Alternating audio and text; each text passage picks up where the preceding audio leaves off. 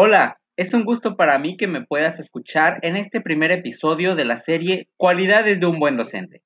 Mi nombre es Guillermo Aguirre y en este primer episodio platicaremos acerca de las cualidades de la voz y en específico qué características distinguen a las primeras dos cualidades que veremos el día de hoy. Comencemos.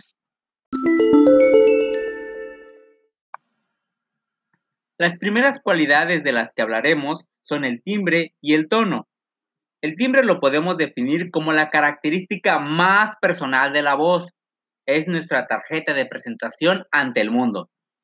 Este depende de dos factores, de la forma de nuestros órganos articulatorios, así como puede provenir de una educación vocal, por imitación del contexto o de la familia.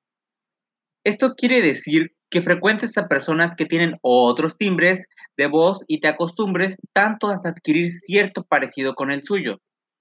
Los imitadores de voz pueden cambiar este timbre a su conveniencia.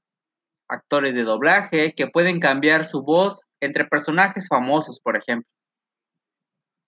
Ahora bien, hablemos del tono.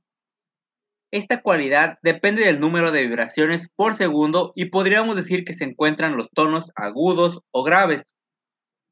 El tono de la voz puede variar, subir y bajar como una escala musical para que la voz no resulte monótona.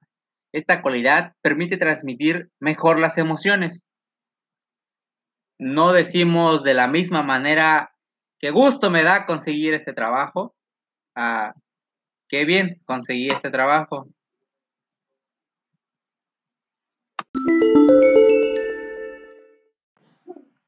Qué bueno que hayas podido acompañarnos en este primer episodio. Recuerda que encontrarás algunos enlaces en las notas del podcast hacia sitios de interés y recursos adicionales.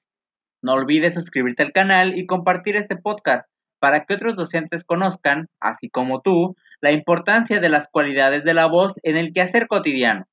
No te pierdas el episodio 2 la próxima semana.